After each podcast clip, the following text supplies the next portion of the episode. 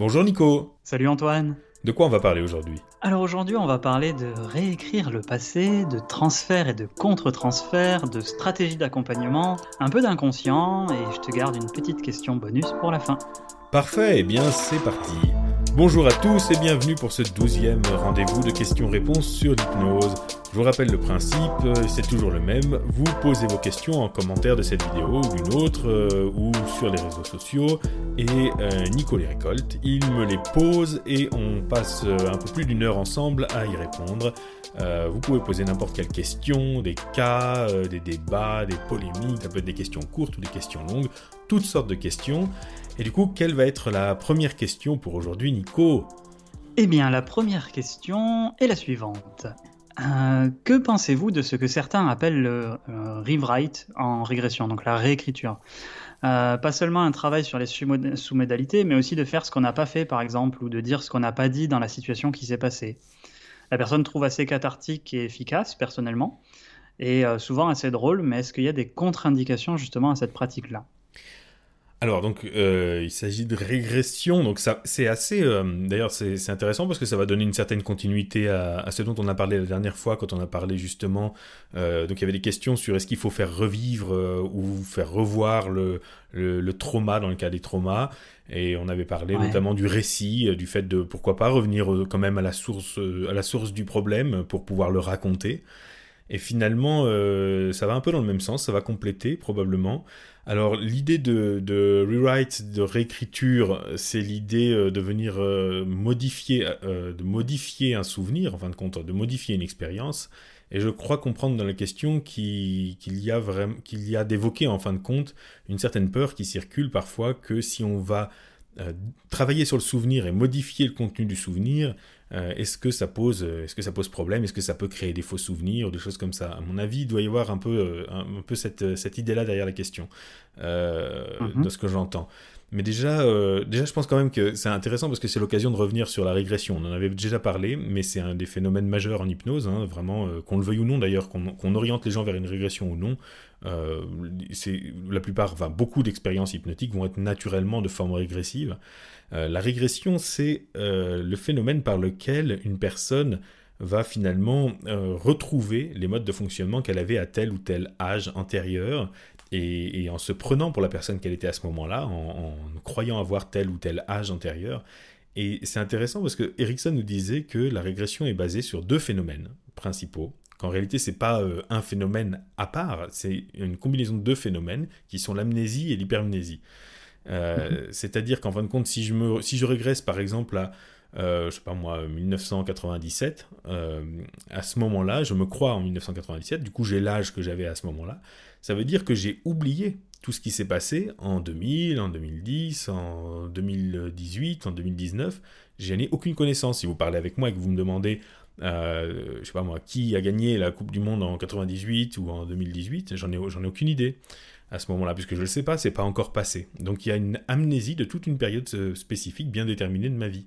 Ce qui fait que euh, ça va créer une hypermnésie dans le sens où ça va, euh, ça va permettre à certains souvenirs plus frais à cette période-là d'être, plus disponibles, même si évidemment il faut prendre ça avec beaucoup de, beaucoup de pincettes, parce que ça peut être des souvenirs comme ça peut être une façon pour l'inconscient d'être créatif, puis de compléter finalement les trous, c'est-à-dire ce dont je me souviens pas. Ben, par exemple, si j'ai dit si à un, moment, donné je régresse dans l'enfance et que je dis ah bah oui je me souviens très bien qu'au Noël dernier j'ai eu ci ci ci et ça comme cadeau euh, bon bah c'est possible que ça soit vrai ou c'est possible que euh, à ce moment-là mon, inconscient m'ait créé une sorte de souvenir extrêmement précis pour pour rendre l'expérience plus réaliste mais qui soit pas vrai pour autant donc euh, donc la régression c'est ça hein. par contre si je si en hypnose je revois devant moi une scène où il y a l'enfant euh, Antoine là qui était petit en train de jouer dans la cour de ses grands-parents, ça c'est pas de la régression, euh, c'est autre chose. Mais moi je suis encore moi-même, je vois un enfant euh, de l'extérieur.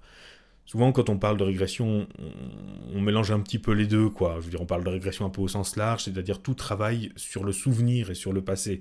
bon, en réalité, normalement la régression, c'est si la personne redevient l'enfant ou redevient celui qu'il était. Et s'il voit un enfant ou s'il voit une version de lui antérieure, c'est plutôt un, phénomène de souvenir hypnotique, c'est-à-dire un souvenir mais, mais poussé dans une expérience d'une telle qualité qu'elle sera qualifiable de hypnotique. mais bon, on va, faire simple, on va parler des deux en gros, parce que souvent on peut passer de l'un à l'autre assez facilement. En plus, a quelques questions, quelques suggestions, on peut facilement plonger une personne dedans ou ressortir. Mais euh, c'est vrai que euh, très souvent on va être amené à faire un travail là-dessus, euh, faire un travail sur le passé. Alors, quand je dis sur le passé, en réalité on travaille jamais avec le passé. Le passé il est ce qu'il est et lui il ne sera pas changé.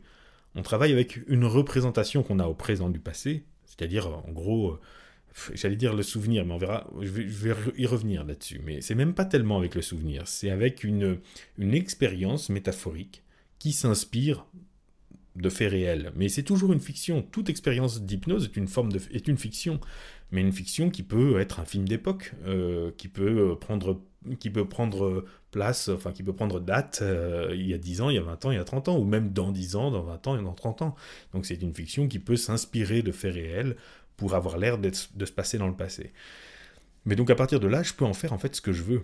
Euh, c'est ça qui est intéressant. C'est vrai qu'il y a des personnes qui sont très frileuses et qui disent attention, il faut surtout jamais changer le contenu. D'ailleurs, moi, on m'avait appris ça. On ne faut jamais changer le contenu de, de l'expérience. Par exemple, si je suis tombé de vélo quand j'avais 10 ans et qu'aujourd'hui j'ai toujours une phobie du vélo, il faut surtout pas me faire revenir à cette époque-là et me faire imaginer que je suis sur mon vélo et que je tombe pas parce que euh, ça serait changer mon souvenir, euh, c'est la pire des choses possibles, euh, non, non, il faut que je me souvienne de ma chute. Mais en fait, c'est un mythe, enfin, je veux dire, les gens qui disent ça ont jamais travaillé avec la régression, c'est pas possible, parce que ça n'arrive jamais que vous fassiez faire ça à quelqu'un et qui se réveille en vous disant ben ah mais je, suis jamais tombé de vélo moi qu'est-ce que je fous là? Pourquoi vous me parlez d'une chute de vélo? J'ai aucun souvenir de tomber de vélo. Mais ça arrive pas en fait. Dans les faits ça arrive pas. Par exemple si vous faites imaginer à la personne qu'elle tombe de vélo puis à ce moment-là, vous lui dites, bah, qu'est-ce qu'il faudrait faire? Et qu'elle vous dit, ben, il faudrait que un, je sais pas moi, un, phénix surgisse des cieux et vienne m'emporter dans ses griffes pour m'emmener dans des montagnes sacrées, euh, je sais pas, dans les nuages. Bon, imaginons que la personne, elle fasse tout un trip comme ça. Il y a zéro chance pour qu'elle se réveille en disant Ah si si, quand j'étais petit, moi un jour j'ai failli tomber de vélo, puis il y a un phénix qui est arrivé, puis il m'a embarqué, euh, et puis il m'a emmené dans des montagnes sacrées, voilà, dans les nuages. Jamais euh, la personne ne confond pas l'expérience hypnotique avec, euh, avec ce qui lui est vraiment arrivé. C'est deux cases différentes, le souvenir et l'expérience hypnotique. À moins d'un hypnotiste vraiment malveillant qui va lui dire Et vous vous souviendrez de ça, et voilà ce dont vous vous souviendrez. Mais sinon, ça n'arrive pas spontanément. Donc la régression n'est pas la même chose que le faux souvenir et que la mémoire en général, qu'un travail sur la mémoire. C'est un travail sur une représentation virtuelle et du coup, euh, moi je trouve extrêmement intéressant de l'utiliser justement pour ça, justement pour fabriquer un, passé parallèle. Moi ce que j'aime bien souvent répéter à mes élèves, c'est que, et même aux gens que j'accompagne en séance, hein, c'est que mhm. au final, je suis évidemment le, produit, enfin la, plutôt la somme de, ce qui m'est arrivé, de, tout ce qui m'est arrivé, de toute mon histoire personnelle, mais pas seulement. Je, suis, je me suis aussi construit sur des choses qui ne me sont pas arrivées, des choses que j'ai fantasmées, des choses qui ont été dans ma tête. Euh, par exemple, à chaque roman que j'ai lu, peut-être je me suis identifié au, personnage principal qui a vécu des choses que je vivrais peut-être jamais. Je sais pas, moi, mhm. si j'ai lu le livre de la jungle, par exemple, euh, j'ai pu vivre ce que vivait un enfant perdu dans la jungle ou, des choses comme ça, des personnages comme ça qui ont des destins que j'aurais jamais. Et ça, ça s'accumule, ça devient aussi un, peu, un petit peu mon expérience. C'est pas aussi fort que de l'avoir vécu, mais c'est un peu mon expérience aussi. Donc je me construis pas uniquement sur ce que j'ai vécu, je me construis aussi sur ce que j'ai vécu en imagination. Euh, et ça, c'est précisément pour ça que l'hypnose euh, peut être intéressante. par exemple, si j'ai eu une conversation avec quelqu'un, on a eu un débat, euh, puis j'ai pas trouvé les mots, j'ai manqué de répartie, j'ai pas réussi à le convaincre. Ben, peut-être que je vais rentrer chez moi après, puis je vais, je vais, je vais ruminer ça, puis je vais dire, et puis je vais refaire la conversation, euh, je vais lui redire, dans ma tête, mm. je vais m'imaginer devant lui et je vais lui sortir exactement les arguments et je vais l'imaginer en train de me dire, ah mais mais t'as raison, j'avais jamais vu ça sous cet angle, etc. Je vais me refaire le match dans ma tête. Mm. Bien au final, j'aurais vécu deux conversations. La vraie, celle qui s'est pas passée comme de manière très glorieuse pour moi, celle où je suis pas sorti vainqueur, et l'autre, celle que j'ai refaite derrière. Et ça me permet d'être soulagé, de pas rester sur une frustration, et de passer à autre chose. C'est peut-être pas aussi bon, j'en suis pas aussi fier que si j'avais vraiment euh, gagné ce débat, mais quand même, euh, ça, me, ça, me, soulage d'une frustration. Et donc, je me construis aussi là-dessus. Il y a une somme, il y a une quantité extraordinaire de, de, de, situations que j'ai fantasmées dans ma tête et qui, euh, qui m'appartiennent. Et c'est autant on peut pas changer le passé, euh, les événements qui se sont passés tels qu'ils sont passés. Par exemple, je suis tombé de vélo, je suis tombé de vélo. On peut pas, on n'a pas de machine à remonter dans le temps pour faire en sorte que je sois pas tombé de vélo. Autant on mm. peut venir rajouter une seconde expérience qui va être en plus de ma mémoire, mais qui va être une sorte de fausse mémoire, mais qui va pas créer du faux souvenir. J'insiste là-dessus qui va être euh, une expérience dans laquelle eh bien, je suis monté sur mon vélo et je suis jamais tombé. Et ça permettra juste d'enlever de, cette frustration, d'enlever euh, d'enlever ce... Ben, je parle souvent, du... il y a un concept que j'aime beaucoup, c'est le concept de rendez-vous manqué. C'est-à-dire qu'à ce moment-là, il y a eu un rendez-vous manqué. Un rendez-vous manqué avec mon équilibre, avec mon vélo. Enfin bon, ça s'est pas passé comme, comme, ça aurait, comme ça aurait dû se passer. Et c'est tout l'intérêt de l'hypnose, qui, de l'hypnose profonde, qui permet un simulateur de réalité virtuelle dans lequel la personne va pouvoir s'imaginer sur son vélo, euh, faire sa promenade euh, comme il faut. Et ça va en quelque sorte combler ce rendez-vous manqué.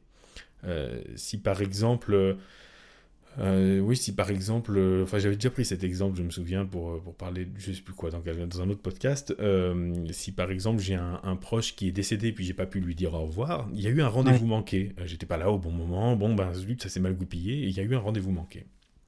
Ça veut dire que dans ma mémoire, dans ce qui s'est réellement passé, il manque quelque chose.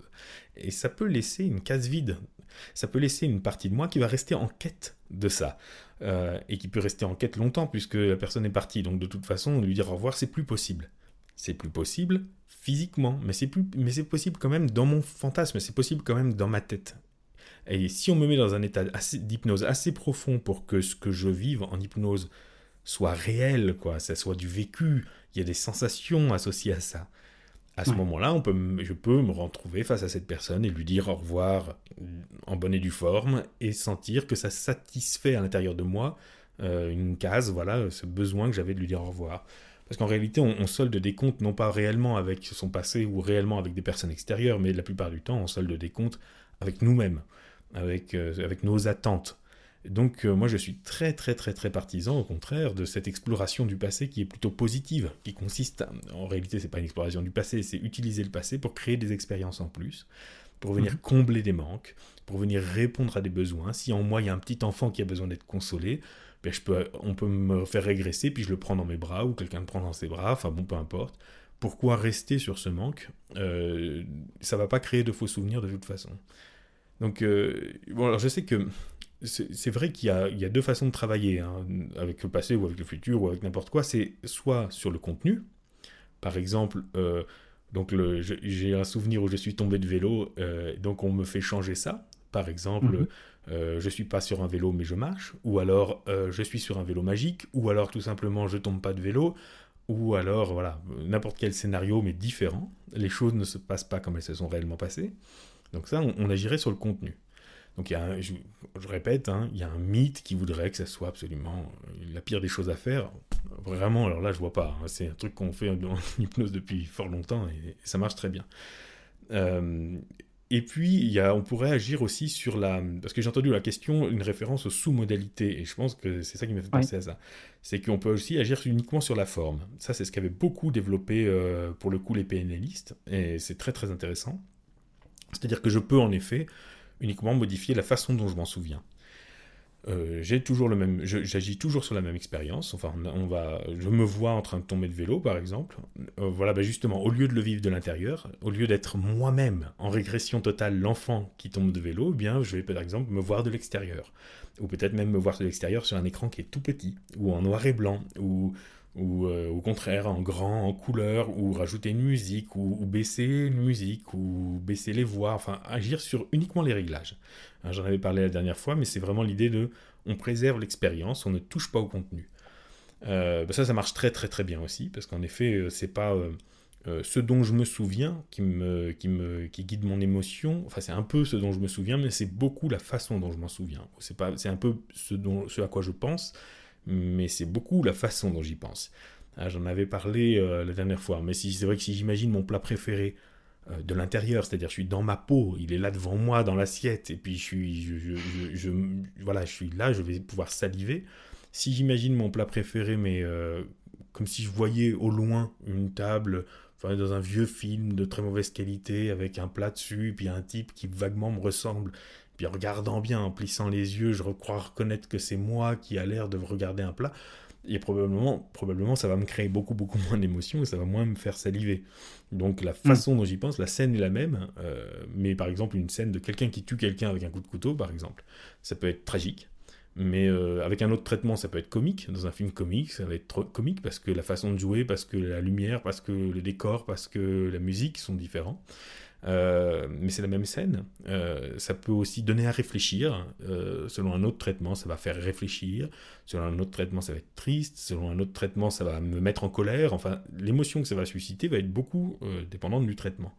Donc en effet, si on a peur d'agir sur le contenu, on peut agir directement, on peut agir uniquement sur la, sur la forme. Et ça, ça fonctionne très bien. Notamment, c'est vrai avec des personnes qui, euh, qui auraient tendance à être un peu dans le déni de ce qui s'est réellement passé et à vouloir justement euh, euh, se fabriquer des, récits qui ne correspondent pas à la réalité. Ça peut être pas mal à ce moment-là de les orienter vers un travail où non, non, non, non, non, vraiment. On va, on va appeler un chat un chat, on va rester sur le récit réel de la, de la réalité, mais on va simplement s'intéresser à le voir autrement. Euh, mais les deux travaux sont pas mm. incompatibles du tout d'ailleurs. Euh, mm. c'est ce que j'allais dire, je pense qu'ils sont complémentaires. Ouais. Absolument, et c'est intéressant de faire l'un et l'autre, justement, peut-être l'un avant l'autre, enfin dans n'importe quel ordre, mais de toute façon, il y a le souvenir, et la personne, comme je le disais tout à l'heure, ça va pas l'expérience imaginaire va pas remplacer son souvenir, c'est autre chose. Euh, c'est un acte symbolique qui va lui permettre d'avancer.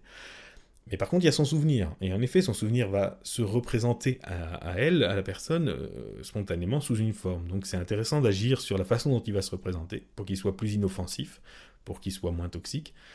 Surtout pas pour le refouler, justement. Ça évite de le refouler, ça permet de se le représenter, mais sous une forme qui est acceptable. Euh, par exemple, si c'est une voix qui, me, terrifie, bien faire en sorte que cette voix continue de me parler, mais qu'elle ne me terrifie plus. Comme ça, je pourrais peut-être même lui répondre. Euh, la ralentir, créer des pauses pour que j'ai le temps d'en placer une et de lui répondre, par exemple. Ça peut être quelque chose comme ça, c'est tout bête. Euh, ou la rendre plus lointaine, ou plus étrangère, etc. Euh, mais, donc ça c'est une chose, et ça permet au souvenir de, finalement, bah, de se le réapproprier, puis d'arriver, puis de le voir en face. Et puis, par ailleurs, une expérience métaphorique qui va permettre justement de, d'arrêter la quête intérieure qui peut y avoir, la frustration, un truc qui, qui tourne en rond, et d'offrir satisfaction à travers une expérience imaginaire, tout simplement.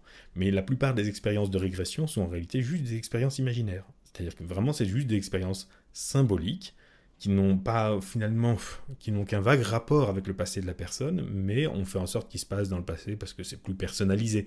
Ça va plus parler à la personne, ça va la toucher euh, plus là où, ouais, ça, ça touche à sa biographie, donc euh, bon, forcément, ça, fait personnaliser, quoi, ça fait une séance plus personnalisée. Euh, donc, si, c'était le sens de la question, je dirais euh, tout ce qui est réécriture, pourquoi pas, je veux dire, puisqu'il ne s'agit pas de, trahir le souvenir. Et puis par ailleurs, travail sur les sous-modalités, sur la forme, excellent aussi. Les deux peuvent être combinés en une séance d'ailleurs, ça peut être ou en plusieurs séances, mais ça peut être, ça peut être au contraire très très complémentaire. Ok, super. Bah, euh, je te propose de passer à la question suivante, du coup. Bah, très bien. J'ai pas de questions, j'ai pas de. Bah, avec plaisir. ok. Euh, alors, la notion de transfert contre transfert et tout ce qui est supposition en séance, est-ce que c'est si mauvais? Si ça part d'une intuition de parce qu'on a pu vivre de manière personnelle et que ça peut aider le sujet à bouger, est-ce qu'on peut tout de même s'en servir pour, pour s'aider et pour aider la personne? Euh, Qu'est-ce que tu penses de ça, toi? Alors, euh, transfert contre transfert avec intuition, euh, je, ne suis pas complètement sûr de savoir ce que la personne qui a posé la question a dans l'idée, mais je vais répondre, dans, je vais répondre avec ce que m'évoquent les mots. J'avais euh, un peu évoqué ça, l'idée du transfert, moins du contre-transfert, mais enfin j'avais un peu évoqué ça en parlant bah, du fait que il arrive que certaines personnes aient besoin de transférer sur nous un certain rôle. Euh, par exemple, le rôle de, l'adulte de référence, protecteur, et à ce moment-là, il faut qu'on soit cet adulte de référence, protecteur, le temps d'un accompagnement. Et ça, au contraire, bah, ça fait partie du métier. Donc euh, il y a un transfert positif euh, qui va être intéressant à laisser la personne faire durant la séance, à condition de bien le couper en dehors. ça peut tout à fait être, par exemple, imaginons une personne qui ne qui ne soit jamais... Euh, personne n'a jamais été fier d'elle et, euh, elle a attendu que quelqu'un soit fier d'elle dans le passé et, la part enfantine d'elle attend ça, etc. Pourquoi pas? Il peut s'avérer, il peut se trouver qu'on peut... Euh, qu'on voit que la personne attend, essaye de faire en sorte qu'on soit fier d'elle. Eh bien, on peut le refuser, hein, on, peut faire, en sorte que ça se passe autrement et qu'elle euh, obtienne cette fierté autrement. Mais pourquoi pas l'assumer dans un premier temps et faire en sorte qu'elle accomplisse une sorte d'exploit et qui permette de lui dire, ben voilà, vous voyez, je suis fier de vous, ou de lui montrer qu'on est fier d'elle. Donc à ce moment-là, elle, va, transférer sur nous une fonction qui appartient en réalité à son histoire et on peut assumer cette fonction. Euh, parce qu'il y a un début et une fin à ce transfert. Il y, a, euh, il y a un but, et donc on va accomplir ce but. Et en plus de ça, j'avais évoqué ça, euh, je me souviens, dans un autre podcast, je mettrai la référence, euh, je, mettrai le, je mettrai le lien dans, la description de la vidéo. Euh, mais c'est il y a ces contre-transactions, en fait, y a, la personne s'acquitte, notamment en payant la séance, donc c'est vrai que ça, ça permet d'annuler éventuellement les attentes qu'il pourrait y avoir, le contre-transfert notamment. Ça, ça, permet d'être au clair là-dessus. Après, dans le mot transfert, souvent quand on parle de transfert en hypnose, on parle aussi d'une problématique, dont on parle pas assez souvent d'ailleurs, même dans les formations, c'est souvent un sujet assez tabou, c'est les transferts un peu plus, euh, qui échappent un peu plus au contrôle du, praticien. Par exemple, des transferts euh, sentimentaux, voire amoureux, ou des transferts érotiques. Euh, alors ça, c'est un, un classique aussi, notamment avec l'hypnose, il faut être très honnête. L'hypnose est une relation très chaleureuse, où on est souvent amené à observer quelqu'un pendant une, séance d'une heure, une heure et demie. Euh, euh, on regarde, ou pas au moins, mais on regarde quelqu'un très attentivement, et parfois quelqu'un qui va s'abandonner, qui va, se relâcher, s'abandonner à une sorte de, détente, comme ça, qui peut être, peut assez belle, et qui peut entraîner des, une sorte de, un ressenti un peu ambigu euh, de la part du praticien comme de la part du, patient. Il, il peut y avoir une bulle un peu trop chaleureuse qui se passe à un moment donné de l'hypnose pourquoi pas Et d'ailleurs, ça fait partie de l'hypnose. C'est quelque chose d'hypnotique, mais c'est quelque chose à maîtriser absolument. Et ça devrait appartenir à la formation de tout euh, hypnose, de tout praticien en hypnose, de savoir justement naviguer là-dedans, savoir créer cette chaleur, savoir pourquoi pas séduire d'une certaine façon, avoir un certain charme, dans le sens où... Euh, euh, bah, la personne va trouver en nous peut-être quelque chose qu'elle n'a pas forcément, qu'elle ne reçoit pas toujours au quotidien, peut-être une écoute, une chaleur, une attention qui risque de la séduire, euh, mais qu'elle puisse ensuite euh, bien comprendre, bien bien bien sentir qu'une fois que c'est terminé, c'est terminé. Qu'il n'y ait pas d'ambiguïté. Si la personne essaie de nous contacter en dehors, il faut faire très attention à, à l'envie qu'on aurait d'être disponible en permanence. Il faut savoir cadrer ça. Euh, il faut savoir cadrer les intentions, les cadeaux aussi, c'est quelque chose, il faut faire très très attention. Euh, puisque en théorie, la personne en payant la séance s'acquitte. Euh, si elle vous fait un cadeau, ben, elle a une longueur d'avance sur le don, donc vous êtes redevable en termes de contre-don. Donc il y, a, il y a quelque chose qui est un terrain glissant quand même, et il faut faire très très très attention à ce terrain glissant dans lequel certains peuvent, euh, peuvent, s'embourber justement. Euh, et, si on sent qu'on ne peut pas gérer ça, il faut confier le suivi à, un confrère ou une, une consoeur. Euh, mais ça, c'est un classique. Et, là encore, que tous ces transferts-là, tous les types de transferts qui peuvent, qui peuvent se créer spontanément, peuvent avoir leur utilité en réalité. C'est-à-dire qu'ils peuvent justement naître d'une relation qui dépasse la simple technique qui va être aussi, ben, il y a un humain face à un humain, ou voir un animal face à un animal, euh, de personnes humaines, euh, chaleureuses et, amicales. Et ça peut être grâce à ça qu'il va y avoir quelque chose qui va se débloquer chez l'autre, que l'autre va se sentir en confiance, que l'autre va se sentir bien accompagné et que l'autre va pouvoir explorer euh, une part, va explorer des territoires à l'intérieur de lui-même qu'il n'a pas forcément exploré jusque-là. Donc ça peut être intéressant de, de, de, l'assumer. Il ne s'agit pas d'être froid et, purement technique, mais c'est vraiment quelque chose à maîtriser pour, pour savoir le cadrer. Euh, donc, je, crois comprendre dans la question qu'il y a l'idée que quand il y a une relation comme ça qui se crée, une véritable bulle, un véritable rapport hypnotique, au, sens où non seulement l'autre n'entend plus que ma voix, mais moi je suis, je ne vois plus que lui aussi, pendant... Euh, l'espace de la séance, il est ou elle est la seule personne qui compte au monde et la seule chose qui compte au monde. Il est mon monde, euh, elle est mon monde durant, durant une séance. Donc évidemment c'est très fort, mais, et que ça peut créer des, sortes d'intuitions. J'ai compris, euh, dans la question il y avait l'idée de l'intuition, c'est ça? Il y avait l'idée d'intuition et euh, peut-être effectivement de la manière dont on parle et aussi de si par exemple ça fait partie de mon expérience personnelle, est-ce que, euh, est-ce que j'en parle euh, sans, sans, dire forcément que ça, ça vient de moi, mais, euh, mais ça me donne des pistes. Est-ce que je m'en sers? Est-ce que, je, est-ce que je les propose? Ou est-ce que je, je, je me mmh. garde de faire ça? Oui, c'est ça. C'est-à-dire qu'il y a transfert et il y a projection. Et il faut bien, bien, bien euh, faire la différence entre les deux quand même.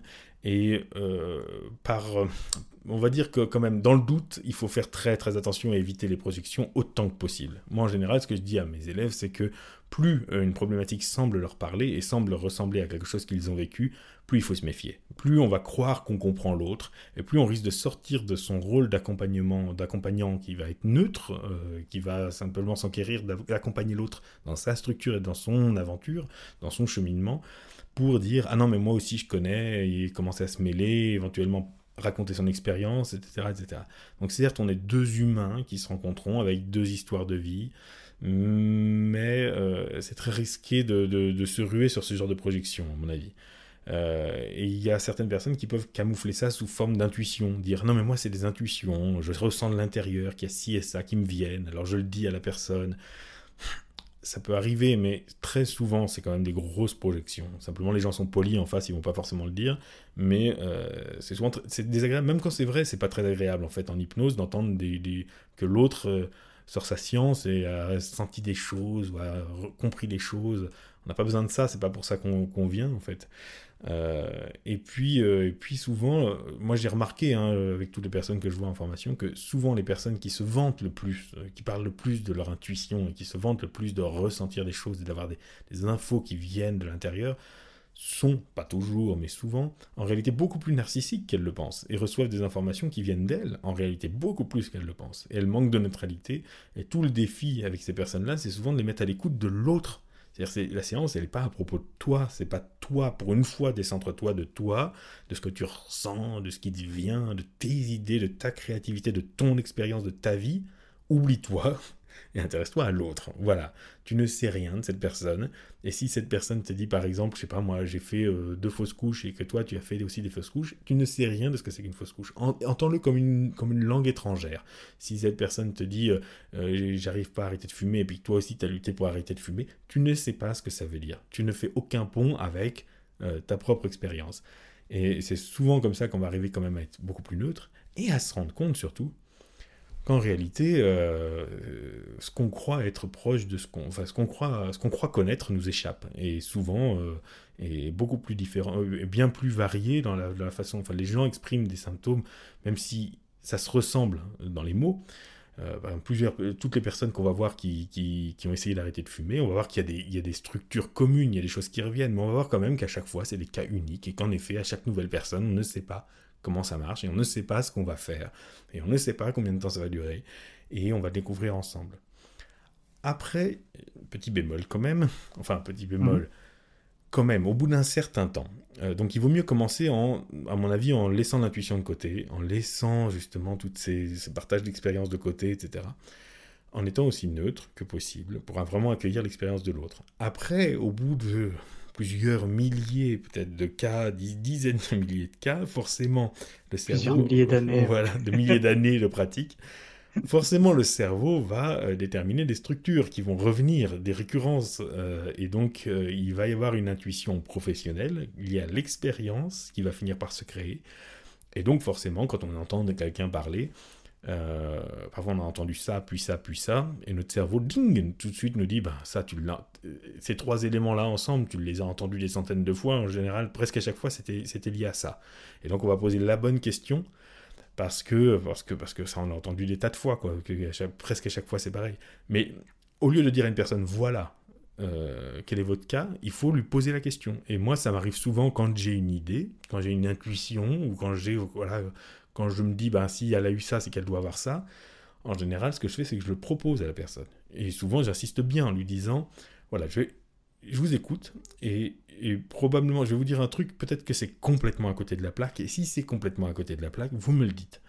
Mais voilà, je pense que ça peut être lié à ça et ça et ça. Qu'est-ce que vous en pensez? Et là, soit la personne me dit, ah, mais c'est exactement ça, comment vous savez?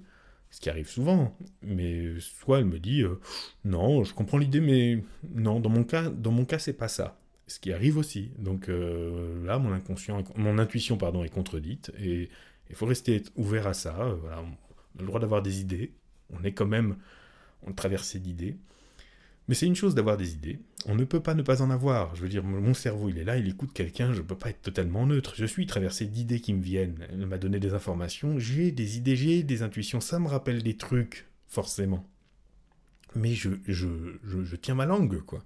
Je vais pas forcément, dès que j'ai un truc... Ah non, mais, ah mais oui, bien sûr, euh, ça, vous dites ça, mais en fait, c'est en lien avec ça, parce que je connais quelqu'un qui... Non, je tiens ma langue, ça c'est à l'intérieur de moi. Je, éventuellement, je pose des questions, je m'intéresse à l'autre, donc j'essaie de, de laisser d'un côté ce bouillonnement d'associations d'idées qui me viennent forcément, et de l'autre côté, euh, l'acte professionnel que je fais, qui consiste à accompagner la personne de la façon la plus neutre possible. Euh, là pour elle, et c'est sa séance, et c'est pas, pas ma séance, quoi. Donc, euh, donc là-dessus, je dirais, ouais, moi je dirais quand même privilégier la neutralité. Ne vous ruez pas sur cet argument de l'intuition pour faire des projections énormes, grosses. Vraiment, souvent en plus, c'est des, clichés. De, de, de, oui, mais si vous avez ça, c'est en lien. Enfin, c'est souvent un peu de la, psychologie de comptoir. pas toujours, mais souvent les, projections sont de la psychologie de comptoir ou. ou ouais, ou alors une, très très grosse présence. Euh, on voit bien, par exemple, je vois bien quand il y a des gens qui font des exercices sur euh, les métaphores guidées, euh, qui vont dire, par exemple, où est-ce que vous imaginez Je m'imagine sur une plage. Ah bon, bah alors ressentez bien la chaleur du sable sous vos pieds, écoutez les bruits des vagues, etc. Puis l'autre va vous dire, mais je suis, moi, enfin, moi, ce que j'aime, c'est me promener euh, hors saison sur une plage de galets dans le nord de la France, et là, à la nuit tombante, et pour moi, moi j'étais là-bas. Et on, voit bien la façon dont la personne s'est fabriqué une expérience plus vite que son sujet. Il est parti plus vite que le sujet dans une expérience qui, le sujet, il était même pas, quoi. Je veux dire, il, était complètement ailleurs. Euh, on a le droit d'avoir ce défaut-là, mais c'est souvent un défaut qui est très important à corriger. Parce que, euh, parce que oui, ça, veut, dire qu'il y a une trop grosse présence du praticien dans la séance. Euh, et encore, là, je parle juste de la phase d'induction, mais c'est vrai que sur les problématiques elles-mêmes, c'est beaucoup, beaucoup, beaucoup plus grave. Donc, à plus forte raison, je le répète, si vous pensez que vous êtes un peu concerné par une problématique, sachez être très neutre. Et si vous savez, si vous sentez que vous ne saurez pas être neutre, passez le relais. Si par exemple quelqu'un, euh, si je suis en pleine gestion d'un cancer à titre personnel ou, un proche, avec un proche, et que quelqu'un vient pour soulager des douleurs dans le cas d'un traitement pour un cancer et que ça fait résonance pour moi, si je sens que cette résonance est trop forte, j'aiguille vers quelqu'un d'autre. C'est clair. Je ne vais pas justement dire ah mais c'est le destin, c'est que voilà non. Si c'est trop fort, je risque de parasiter la séance de l'autre avec trop de moi, trop de ma personne. Alors je sais que certains vont dire oui, mais justement, euh, enfin ces deux personnes qui se rencontrent, etc., etc. Mais bon, j'ai vu trop de cas de gens qui se projetaient et qui en réalité faisaient leur thérapie à travers celle de l'autre et ça peut être très très problématique. Donc bon, prudence et neutralité. Bien.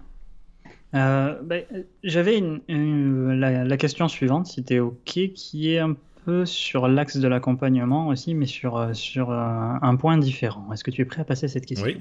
Ok, du coup, la question. À quel point est-ce pertinent de dévoiler sa stratégie d'accompagnement aux clients? Par exemple, la stratégie d'Erickson, là, qui fait faire de l'écriture automatique aux patientes pour faciliter leur faculté à se dissocier d'une partie du corps lors de l'accouchement. Est-ce qu'elle fonctionnerait aussi bien si on explique le but à la personne? Il y a évidemment des surprises à laisser au client et aucune fausse promesse à faire, ça d'accord, mais expliquer à quelqu'un qu'on va l'accompagner vers un swan, par exemple, pour permettre une mise en lien avec des parties inconscientes, euh, est-ce que ça peut favoriser l'apparition justement des, phénomènes ou du résultat qu'on a annoncé en amont? Est-ce que toi, c'est quelque chose que tu fais, ça ou pas?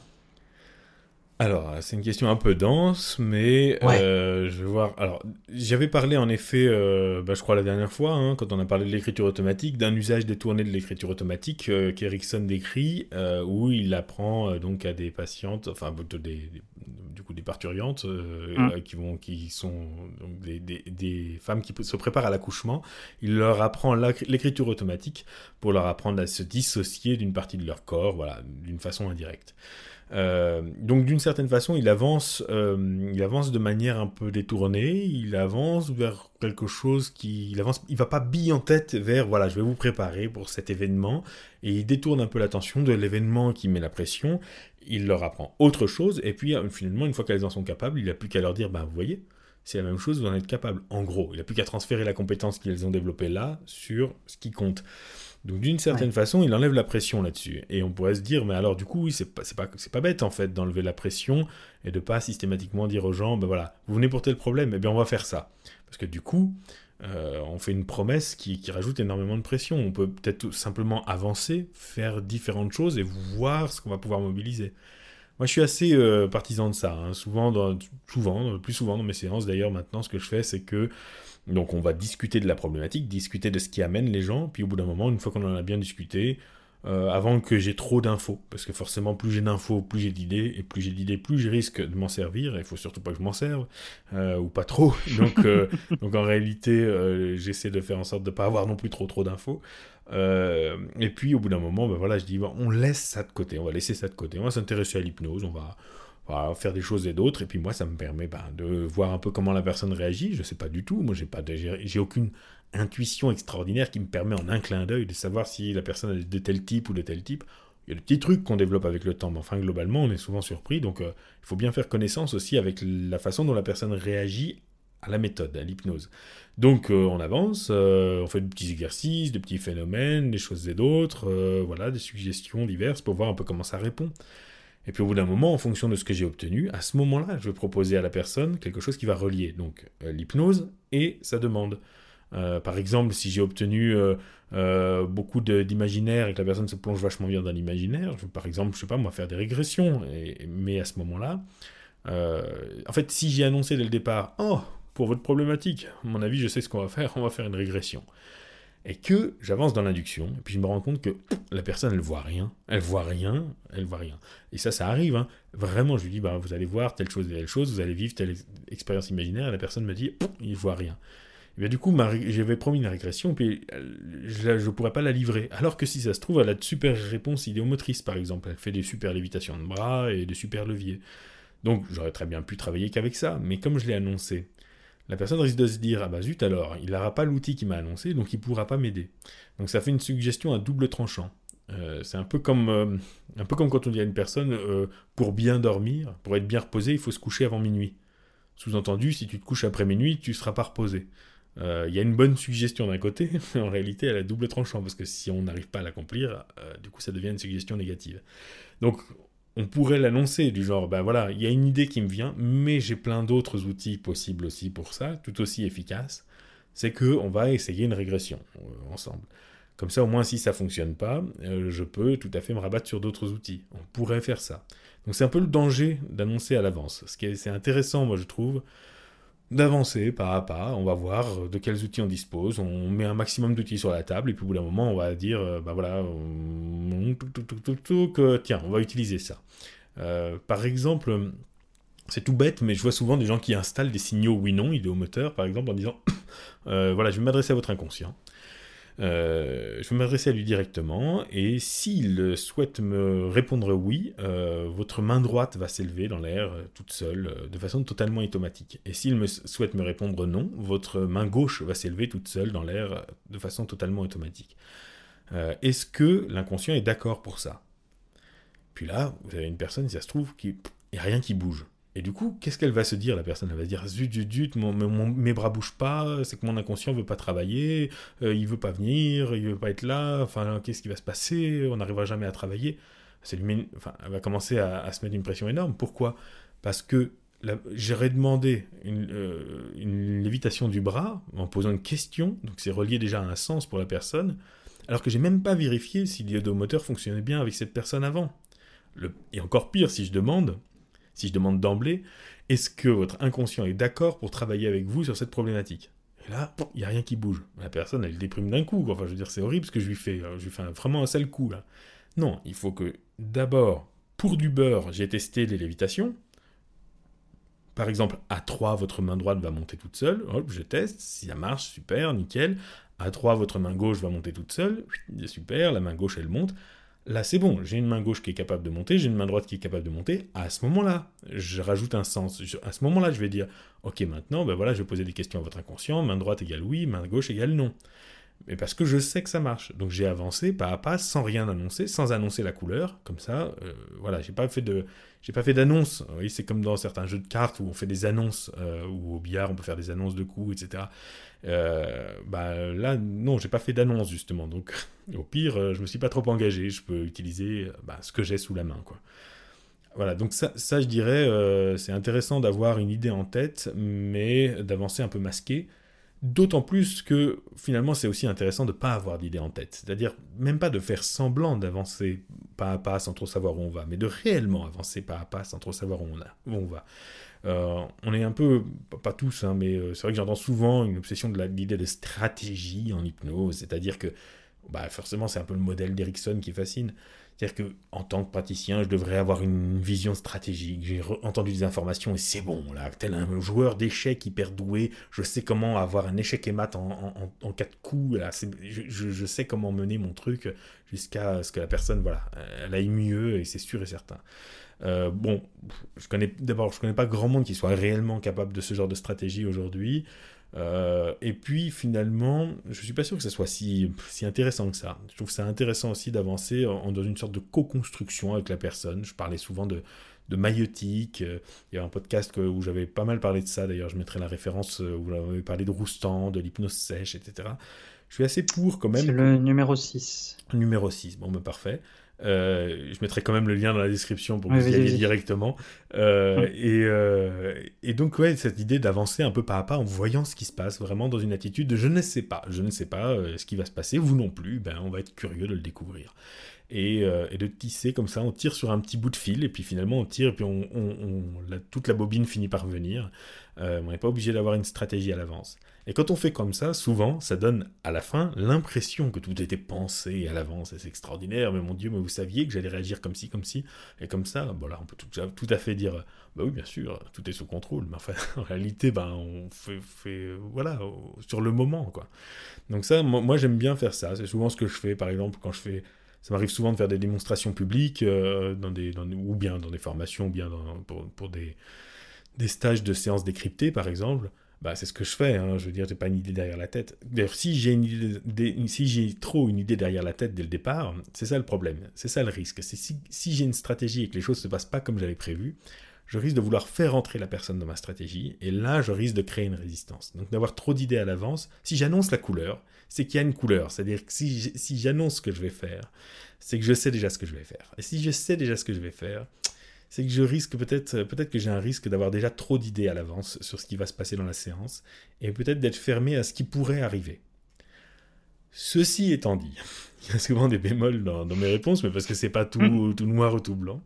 C'est bien, ça fait plus complet. Bah oui, bah, mais parce que parce que j'ai l'habitude aussi de, de, ce qu'on me rétorque parfois, mais ceci étant dit, dans le pré-talk, il y a aussi une fonction, enfin dans le discours hypnotique, il y a aussi une fonction de suggestion. J'en avais parlé aussi dans un autre podcast, mais je sais bien de revenir dessus. C'est-à-dire que bah, finalement, euh, si les suggestions directes sont des commandes qu'on passe, enfin si les suggestions sont des commandes qu'on passe et qui ont besoin d'un certain temps pour être livrées, il faut admettre que euh, certaines commandes ambitieuses euh, peuvent avoir besoin de beaucoup de temps pour être livrées et que les poser en début de séance, ça peut être intéressant parce que quand on revient dessus, bah, c'est prêt quoi. C'est-à-dire, j'entends par là, prenons une séance d'une heure par exemple, et puis au bout de 35 minutes, je décide de faire une régression par exemple. Et puis je dis à, un moment donné à la personne, bon ben voilà, je vais vous proposer de vous orienter vers le passé, tout ça, tout ça. Bon, elle le découvre seulement. À la 35e minute, elle découvre que j'attends d'elle qu'elle s'oriente vers le passé. Donc elle va peut-être avoir besoin de temps pour le construire. Euh, peut-être elle va avoir besoin de 20 minutes. Et donc au bout de 20 minutes, c'est-à-dire en tout 55 minutes, ça y est, la régression commence à prendre. Mais euh, ma séance, j'ai dit que c'était une séance d'une heure, donc j'en suis presque à la fin. Si au début de la séance, j'ai dit, ben voilà, tout à l'heure on va faire une régression, c'est-à-dire que je vais vous demander de vous orienter vers un moment agréable de votre passé, vous allez pouvoir y retourner totalement, pleinement, en y étant, quoi. Vraiment, ça sera pour vous maintenant. Et, ça sera vraiment le l'ici maintenant pour vous. Mais ce sera tout à l'heure, laissons ça de côté. Alors à ce moment-là, cette idée-là va faire son chemin à l'intérieur de la personne, puis j'avais dit dans mon, exemple, j'avais dit que cette personne avait besoin de 20 minutes euh, pour développer une régression. Bon ben, quand au bout de 35 minutes, j'y reviens et je lui dis maintenant, passons à la régression, bah, elle est déjà prête. Elle est prête. À... Alors, calculez du coup ce qu'il dit? Ah oui, elle est prête même déjà depuis un quart d'heure. C'est-à-dire que ça fait un quart d'heure que son inconscient, est totalement prêt à faire une régression. Parce que l'idée a déjà fait son chemin. Elle savait à, quelle sauce elle allait être mangée depuis le début, donc son inconscient a eu le temps de préparer le phénomène.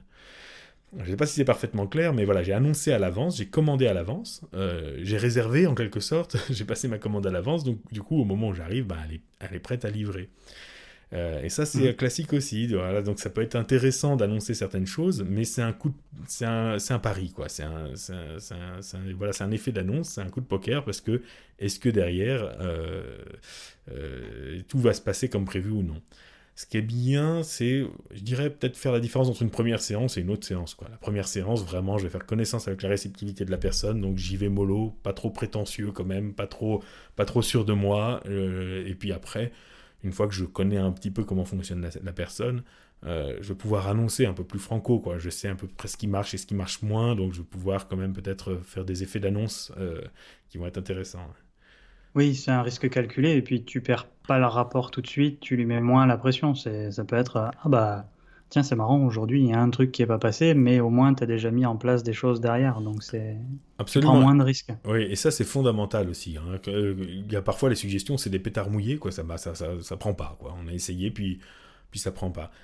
Si j'en fais une affaire personnelle, alors je risque d'abord de m'enfoncer ou alors de faire preuve de mauvaise foi. Euh, et ça, en général, ça casse le rapport. La personne n'y croit pas du tout, elle le sent bien. Euh, s'il y a un truc qui prend pas, il faut tout de suite dire que ça prend pas. Par exemple, si j'ai annoncé une régression, puis finalement la personne elle me dit Bah non, je vois rien, vraiment, il n'y a aucun souvenir qui me vienne, non, vraiment, je sens que j'y rentre pas. Je dirais écoutez, bon, bah, si, vous voulez, on peut insister un peu 5 minutes, mais après, on va passer à autre chose. On a plein d'autres outils. J'ai plein d'autres outils dans ma boîte à outils. Euh, vous inquiétez pas, on, voire passer sur du questionnement pour construire avec elle. Euh, mais voilà, c'est vrai que si on annonce, c'est le risque, euh, c'est le risque, c'est que, que ce qu'on a annoncé ne, finalement ne se fasse pas, et en ce cas-là, il faut, faut pas hésiter à l'assumer, quoi. Euh, mais il y avait, je crois, dans la question, une partie, c'est un peu sur le, j'ai entendu le, terme de swan, mais je vois pas trop le rapport, je me souviens plus. Je peux te redire ouais, ce bout de question. Il y a évidemment des surprises à laisser au client et aucune mm. fausse promesse à faire mais expliquer à quelqu'un que l'on va l'accompagner vers un swan, par exemple, pour permettre une mise en lien avec des parties inconscientes, donc du coup un peu de préparer, comme tu disais tout à l'heure, est-ce que ça peut favoriser l'apparition de, de ce qu'on propose, en fait, tout simplement? Donc euh, c'est ce que tu disais, tu y as répondu au final juste pour préciser, parce qu'il y, avait y avait ce mot dans la question et que c'est quand même du jargon, donc j'aime bien préciser qu'il y a du jargon parce que tout le monde ne connaît ah, pas. Je me doutais que tu allais rajouter ça. Euh, ouais, Swan, Swan, donc qui signifie signe en anglais, c'est une méthode qui a été développée par euh, Bob Burns, une variante du signaling, hein, ni plus ni moins, c'est-à-dire que du signaling idéomoteur, c'est-à-dire qu'on met un oui et un non sur un certain mouvement de, de la main et puis ça sert de voilà, de méthodes d'induction et, de, et, de, de, de, thérapie. Ça a été exporté, euh, enfin plutôt importé pour nous, importé en France par, euh, par Philippe Miras sous une, forme un peu différente. Et, euh, mais c'est vrai que si, oh oui, voilà, non mais ça me permet de faire un complément de réponse aussi, c'est-à-dire que annoncer la couleur systématiquement, enfin les gens s'en fichent aussi, c'est-à-dire que je suis pas obligé de m'arrêter, c'est pas parce qu'à un moment donné on a mis un mot sur quelque chose euh, pour nous, pour notre jargon, que je suis obligé de m'arrêter à chaque fois au milieu pour dire ah bah voilà, là ce qu'on va faire c'est un swan, ça s'appelle un swan. Euh, non, ça s'appelait pas un swan il y a je sais pas il y a 5 ans. Euh, donc donc on va pas s'arrêter pour systématiquement expliquer ce qu'on fait. ou par exemple, si je veux à un moment donné orienter la personne vers une régression, je suis pas obligé de lui dire ah alors attention, là on sort de ce qu'on faisait jusque là parce que là maintenant on va s'orienter vers le passé. Enfin ça c'est ma tambouille quoi, ça va pas l'intéresser, ça risque de casser le rythme de la séance. Comme si je me fais faire un, si je me fais faire un massage pour quelqu'un qui connaît plein de méthodes de massage, s'il s'arrête en plein milieu à chaque fois pour me dire alors attendez, parce que là j'aimerais bien faire du californien, est-ce que vous êtes d'accord oui ou non, signer une décharge ici, euh, bon, je vais dire non mais enfin vous me gonflez avec votre, faites-moi votre massage, faites, euh, faites ce qui vous semble bon quoi. Au pire mm. si ça marche pas, je vous, enfin si ça me plaît pas, je vous le dirai. Mais vous n'allez pas me donner les étiquettes à chaque fois, je m'en fiche. Même le mot hypnose, hein. je veux dire, on a nommé hypnose à un moment donné un ensemble de techniques portant sur la suggestion, la dissociation, le, voilà, l'idiomoteur et des choses comme ça. Mais je veux dire, si vous êtes, euh, je sais pas moi, si vous êtes euh, sophrologue par exemple, à un moment donné, vous glissez des techniques d'hypnose, vous n'êtes pas obligé de dire, ah ben, c'est pas parce que vous les avez appris dans une formation d'hypnose que soudain c'est une matière à part et qu'il faudrait vous arrêter en disant, ah c'est plus de la sophrologie, c'est de l'hypnose. Quand on connaît l'histoire de la sophrologie, euh, et, donc forcément euh, comment elle vient d'une pratique de l'hypnose par Caicedo, etc. Donc euh, c'est pas si net que ça, les frontières sont pas si nettes que ça, puis on s'en fiche. c'est le même cerveau, c'est à peu près les mêmes leviers, toujours la suggestion, voilà, l'imagination, la, force créatrice de, créatrice de la pensée, pardon, toutes ces choses-là. Enfin bon, on n'est pas obligé à chaque fois de dire ça appartient à telle technique, ça je l'ai appris dans tel séminaire, à telle époque, sous, tel, sous tel nom. Non, on s'en fiche. Euh, comme quelqu'un comme ça, une fois qui m'avait demandé, je fais de l'hypnose directionnelle et de l'hypnose humaniste. l'hypnose humaniste, ça n'a rien à voir avec, euh, avec la psychologie humaniste de Carl Rogers. C'est la marque qu'a créée euh, Olivier Lockert à une époque pour englober en gros son, son, approche à base de voilà d'approche de métaphores scientifiques et de métaphores un peu plus new age. bon, c'est intéressant, hein, il y a plein de choses intéressantes sur l'idée d'une hypnose large, d'une présence, c'est vraiment c'est très intéressant. Mais euh, la personne me demandait si, quand je, j'arrête de faire de l'hypnose ericksonienne pour commencer l'hypnose humaniste, est-ce qu'à ce moment-là, il faut que je fasse des séances à part? Est-ce qu'il faut que je l'annonce à la personne? Enfin, je veux dire, à mon avis, les gens s'en fichent complètement, quoi. Je veux dire, vous faites votre tambouille, les gens viennent vous voir parce qu'ils ont entendu parler de vous et que vous êtes euh, soi-disant bon pour les aider. C'est tout ce qu'ils ont besoin de savoir, quoi. Donc, euh, c'est, plus souvent pour se rassurer nous, en fait, de ce qu'on est en train de faire que, que les autres. Oui, il y a un petit côté bon élève qui voilà, faut, quand même prendre conscience que toutes ces étiquettes, euh, bon, on manipule des, des expériences de pensée, puis c'est tout. Quoi. Bien. Avais-tu un complément ou est-ce que je passe à la prochaine question? Non, parce que là je m'emballe et puis je vais y passer encore des heures. Moi, je t'écouterai plus tard alors. Euh, bien. Euh, ah, celle-là, j'avais hâte que tu y répondes. Quelle est ta définition de l'inconscient? Ah oui, d'accord. Dans, certaines formations, on apprend qu'il est sage, protecteur et plein de ressources, comme s'il était déifié, omniscient. Ailleurs, c'est plus un automate qui permet donc d'accéder aux automatismes. Euh, c'est quoi ton, ton positionnement là-dessus? Bon, bah, je vais, ah. bon, bah, du coup, je m'emballe alors, j'ai le droit. Hein. Vas-y, Ça, ça va pas me calmer cette histoire. Bon, et c'est parti. Euh, définition de l'inconscient, est-ce qu'il est sage, est-ce que c'est un allié, ou est-ce que c'est un vilain petit diablotin, c'est ça en gros Et quelle est mon idée euh, euh, alors déjà, c'est pas forcément à moi d'avoir une définition personnelle de l'inconscient. comme plein d'autres choses d'ailleurs, souvent on nous dit quelle est ta définition de l'hypnose, quelle est ta définition, et puis les gens qui, qui démarrent dans la discipline souvent s'empressent de fabriquer leur propre définition personnelle. Euh, bon, un peu d'humilité quand même. Il faut quand même aussi peut-être apprendre ce qui, ce qui s'est dit et ce qui a été écrit par les autres avant. Et puis, euh, et puis il y a cette fausse idée de la définition aussi. Euh, c'est pareil avec la définition de l'hypnose. Donc, j'ai l'habitude de ce genre de débat sur la définition de l'hypnose.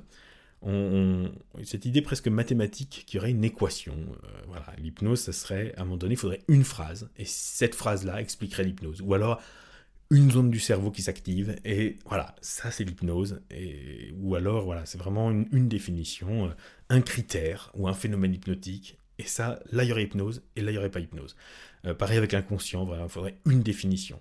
En réalité, une définition, c'est pas ça. Si on ouvre n'importe quel bon dictionnaire, hein, pas euh, larousse.fr, un vrai Larousse par exemple, ou un vrai Robert, on va à la plupart des entrées, à la plupart des entrées du dictionnaire, il y a une longue liste de définitions, plus ou moins longue évidemment, mais mhm. euh, par exemple, un chat, euh, vous allez avoir plusieurs euh, chats, je sais pas, plusieurs, plusieurs sens au mot chat, une porte, vous pouvez avoir plusieurs sens au mot porte, et des mots abstraits comme, je sais pas moi, l'identité, vous allez avoir évidemment l'identité au sens de la carte d'identité, l'identité au sens du philosophique, l'identité dans la psychologie, vous allez avoir plusieurs entrées.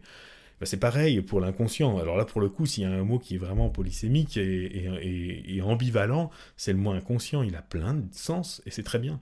Et une définition n'est pas précise parce qu'elle se réduit euh, à une équation. Euh, ça, c'est une fausse idée. C'est vraiment un cliché issu des, probablement d'une forme de, théorème mathématique, euh, d'une idée du théorème mathématique. Mais au contraire, la définition devient plus précise parce qu'elle s'enrichit, parce qu'elle s'élargit, parce qu'on rajoute euh, des, propositions, parce qu'on rajoute des sens. C'est-à-dire que si on entend quelqu'un qui l'utilise dans un nouveau sens, eh bien il faudra rajouter une ligne, c'est tout. Euh, donc euh, donc c'est ça une définition. Enfin, c'est pas ça une définition, mais mais globalement, une définition n'a pas à être simple et définitive et, et toujours la même. C'est-à-dire que quand j'emploie le mot inconscient, moi j'entends ça.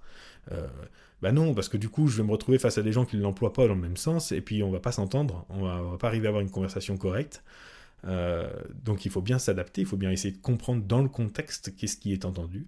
Même si c'est compliqué, hein, ça fait souvent des dialogues de sourds en effet. Parce que déjà, euh, bon, il y, a la psychanalyse qui est passée par là, il y a plein de choses, mais déjà, euh, même dans l'esprit du grand public, hein, le mot inconscient, il est porteur d'une connotation aussi avec le fait d'être inconscient, par exemple. être inconscient dans le sens déjà, un, tomber dans les pommes, par exemple.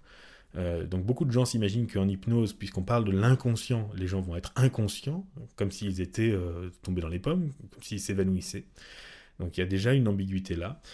Être inconscient, ça peut aussi vouloir dire euh, être irresponsable. Mais t'es inconscient, mon pauvre. enfin, tu, vois, tu conduis d'une manière complètement inconsciente. C'est-à-dire inconscient hmm. des conséquences. En fait, c'est inconséquent, mais c'est encore un autre sens. Donc le mot inconscient a plein de sens. Donc déjà comme adjectif. Hein savoir s'il y a un processus inconscient, par exemple. Souvent, on va dire d'une lévitation du, bras, par exemple, phénomène classique en hypnose, donc la, main qui monte, je vois ma main qui monte toute seule. On dit souvent qu'elle monte de manière inconsciente, euh, que c'est un mouvement inconscient. En réalité, j'en suis conscient, puisque je suis capable de le regarder et de dire, euh, tiens, ma main monte. Alors ça, peut parfois être inconscient. Hein. La personne, les yeux fermés, peut dire, mais non, elle monte pas ma main, alors qu'elle est en train de monter. Mais bien souvent, c'est fait en hypnose partielle, où la personne voit sa main monter, ou elle la sent monter. Et ce qu'on veut dire par là, c'est que c'est involontaire, c'est-à-dire qu'en réalité, c'est d'origine euh, inconsciente, c'est-à-dire le mouvement est fait par une sorte d'intention inconsciente. D'ailleurs, il est souvent fait par une, stimulation des muscles qu'on n'arrive pas à reproduire de manière consciente. Donc c'est pour dire que c'est pas juste une illusion euh, de la une perte d'agentivité. voilà, euh, je vais pas m'étaler là-dessus, mais c'est pas juste ça. Euh, c'est pas juste une illusion de, de, ma, que je ne suis pas l'auteur du mouvement alors que c'est bel et bien moi qui le fais. Il n'est pas fait selon les mêmes modalités que d'habitude. Euh, et donc, euh, mais en tout cas, voilà, ça, ça désigne pas du tout le fait d'être conscient ou non, au, sens d'être attentif ou non, parce que je peux en être attentif, je peux en avoir conscience. Donc il y a plein de sens très très différents. Et en effet, il y a il y a aussi le, il y a un sens de, du. En hypnose, souvent, on va dire, votre inconscient est, plein de ressources. Donc, on le désigne comme un lieu. C'est une sorte de grand réservoir, un grand, grand entrepôt dans lequel il y aurait plein de ressources. Euh, ou alors, c'est un peu le cas aussi dans, une, quand, dans la psychanalyse, on va dire que. Enfin, dans une certaine psychanalyse, on peut dire que l'inconscient contient tous les, toutes les, expériences refoulées, tous les, toutes les choses qui sont refoulées. Bon, là aussi, c'est mm. un lieu, quelque part. C'est un territoire ou un réservoir. Alors, parfois, l'inconscient peut être aussi un personnage je vais m'adresser à votre inconscient, ou votre inconscient a une intention, votre inconscient vous donne un message. Donc là, euh, il y a une, version un peu anthropomorphe, ça devient quelqu'un, l'inconscient. Euh, ou alors votre inconscient vous veut du mal, il vous sabote.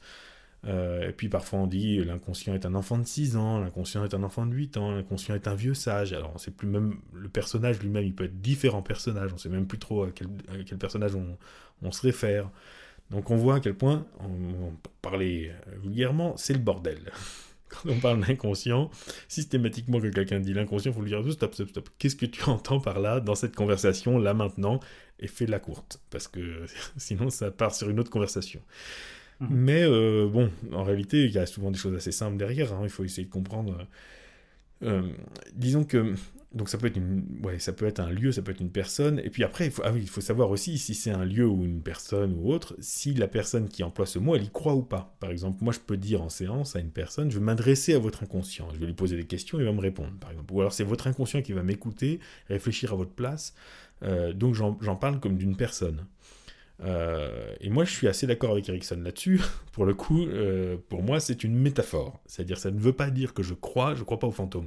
Donc, je ne crois pas qu'il existe à l'intérieur de la personne une sorte de petit personnage qui s'appellerait l'inconscient. C'est une métaphore opérationnelle. C'est-à-dire qu'en parlant, en parlant comme ça, c'est plus simple, en gros. On fait comme mhm. s'il y avait une personne, comme si c'était une autre personne, une tierce personne à qui on s'adresse.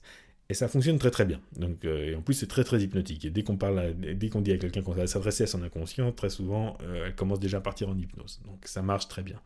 Pour autant, je ne crois pas qu'il existe un, lieu ou même une personne. Euh, voilà, c'est pas, à mon avis, pas si simple que ça. Puis moi, je suis pas scientifique, et ni philosophe, ni j'ai pas à avoir une définition. je m'en fiche. Je suis un praticien, je suis un homme de terrain. la seule chose qui m'intéresse, c'est ce qui marche. Donc, j'ai à avoir des concepts opérationnels. Euh, donc si on te dit, bah là tu te contredis, ou là euh, t'as pas une définition claire, euh, à la limite, je, trouve que j'ai des définitions qui sont pas si mal pour un, un artisan de terrain, mais l'important c'est est-ce qu'elle marche ou pas. donc, donc voilà, c'est pour ça que je disais la métaphore de l'inconscient. Si moi je m'adresse à l'inconscient comme à une personne, j'ai pas de compte à rendre à la science là-dessus. C'est juste un outil de travail. C'est juste Euh, mon, voilà, c'est juste mon, burin, mon marteau, je suis un artisan et moi j'arrive à faire un truc avec ça. Euh, il y a des définitions par exemple qui peuvent être plus exactes, par exemple des définitions neurologiques par exemple, fournies par les neurosciences, qui vont être peut-être plus justes, plus modernes, plus, plus proches de la réalité mais qui vont pas, moi, je veux dire, en séance, qu'est-ce que vous voulez que je fasse de ça? C'est un outil beaucoup trop complexe. Euh, je vais pas commencer à parler du cerveau aux gens euh, dans, le moindre détail avec des termes compliqués. Si je leur dis, je vais me parler à un petit bonhomme en vous qui correspond à la partie inconsciente de vous qui possède telle ressource, ça marche, on se comprend, euh, et on a une carte très simple qui nous permet de naviguer. voilà, c'est pas, pas une photo GPS, mais c'est une carte simple, un schéma, voilà, hop, et ça marche. Euh, là-dessus, voilà, quand même, il y, a, un truc. On va, prendre un petit, euh, un petit exemple. Imaginons que je sois à côté d'un ami ou d'une amie euh, en terrasse d'un café, par exemple, en train de boire un verre et on papote.